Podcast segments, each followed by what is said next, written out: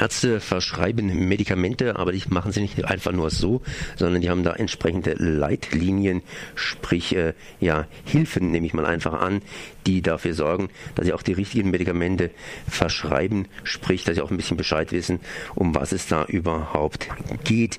Ich bin jetzt verbunden mit Professor Dr. Thomas Lempert von der Neurologie First. Und äh, ja, jetzt werden hier neue Leitlinien eröffnet, beziehungsweise diese Leitlinien, die sind auch nicht so einfach. Sprich, da gibt es Autoren, die eben entsprechend an diesen Leitlinien rumschreiben. Was hat denn es mit diesen Leitlinien auf sich? Also zunächst einmal sind Leitlinien ganz wichtig, damit Ärzte tatsächlich im Zweifelsfall nachgucken können, wie behandle ich meinen Patienten am besten. Ansonsten wäre die Literatur heute gar nicht mehr zu überblicken. Und insofern ist natürlich ganz wichtig, dass diese Leitlinien auch richtig sind, dass die neutral sind und nicht irgendwelche Einzelinteressen bedienen, etwa die Interessen von Pharmafirmen. Und wir haben in den Fachgesellschaften, die diese Leitlinien erstellen, also Deutsche Gesellschaft für Innere Medizin, Deutsche Gesellschaft für Chirurgie, Fachleute, die an diesen Leitlinien schreiben und versuchen, so die beste Evidenz zusammenzutragen.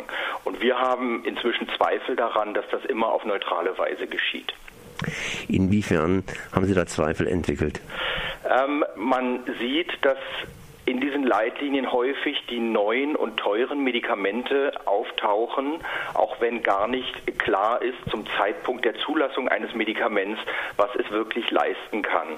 Wir erfahren oft erst nach Jahren und Jahrzehnten von schwerwiegenden Nebenwirkungen. Ein Teil der Medikamente muss vom Markt zurückgezogen werden, andere kriegen Warnhinweise. Es ist gar nicht das Beste, mit neuen Medikamenten behandelt zu werden. Oft ist ein altes, preiswertes Medikament viel verlässlicher. Und da fällt es auf, dass in die Leitlinien immer die neuen Medikamente reinkommen, auch wenn der Wirksamkeitsnachweis gar nicht so überzeugend ist oder wenn das Nebenwirkungsprofil noch gar nicht so genau bekannt wird. Was könnte man da tun? Das heißt, ich bin ja ein Laie, ich muss mich an irgendwas halten und der einzelne Arzt, der ist ja auch in der Praxis, das heißt, er behandelt Patienten, er wendet an und er kann sich ja auch nicht so unbedingt auf dem Laufenden halten. Er kann sich natürlich fortbilden, aber das ist alles, alles bei der heutigen, ja, vorangaloppierenden Forschung ein bisschen schwierig. Was kann ich denn da überhaupt tun? Wo kann ich mich denn überhaupt orientieren? Also erstmal ist wichtig, als Laie haben Sie keine gute Chance. Ein Arzt ist ein Vertrauensberuf. Sie müssen Ihrem Arzt vertrauen können. Und dafür muss dieser Arzt sich wiederum aus vertrauenswürdigen Quellen informieren. Und heute ist es aber so, dass ein Großteil der Fortbildung von der Pharmaindustrie ausgerichtet wird. Natürlich mittels Ärzten, die da als Vortragende auftreten, die von der Pharmaindustrie bezahlt sind. Das sind jetzt nicht alles böswillige Agenten, die äh, die zuhörenden Ärzte nur manipulieren wollen.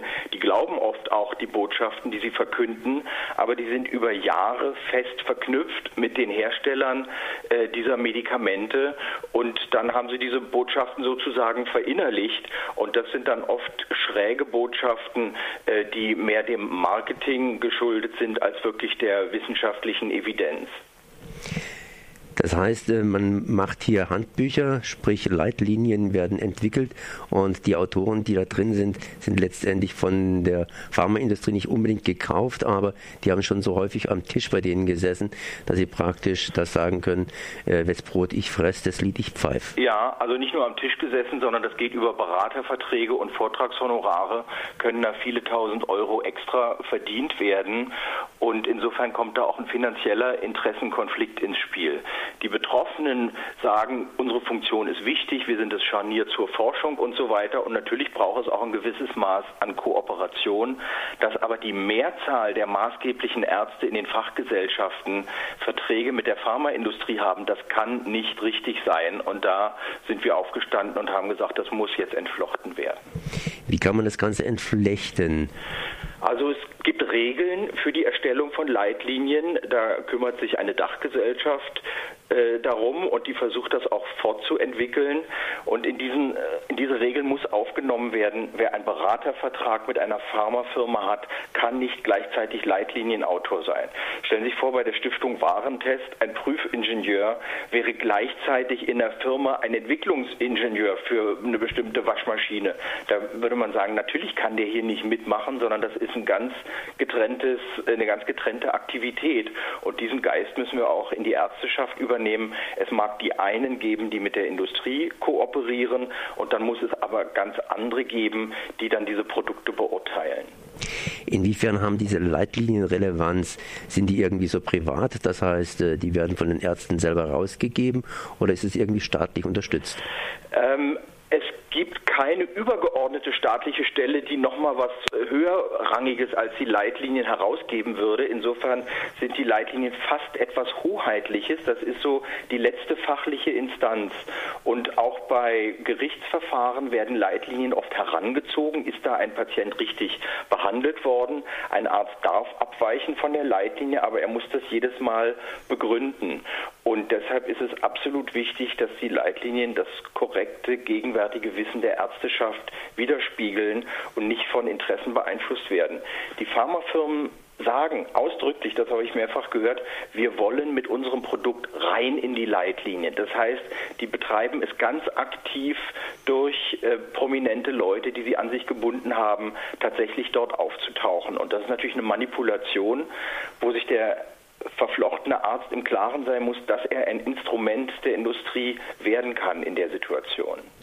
Nochmal, wer stellt die Leitlinien ganz konkret auf? Wer ist das, dafür verantwortlich? Das sind die Fachgesellschaften, also die meisten Ärzte für innere Medizin beispielsweise sind in der Deutschen Gesellschaft für innere Medizin zusammengeschlossen. Das sind viele tausend Leute und da gibt es dann äh, eine, eine Gruppe von Experten, die zu einzelnen Erkrankungen, Bluthochdruck, Herzmuskelschwäche und so weiter äh, die Behandlungsleitlinien zusammenstellt und alle paar Jahre erneuert.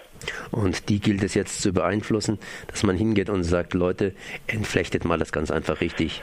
Also wir haben mit unserem Appell uns an alle Leitliniengruppen gewendet, an alle Fachgesellschaften, äh, um ihnen zu sagen, ihr müsst jetzt an neuen Regeln arbeiten, damit diese starke Verflechtung nicht auf die Leitlinien durchschlägt. Und unser Ärzteappell, äh, den man im Internet findet, zum Beispiel auf der MEZIS-Webseite, MEZIS ist mein Essen zahle ich selbst, das sind die pharmakritischen Ärzte, ähm, ist in wenigen Tagen von über 400 Ärzten unterzeichnet worden.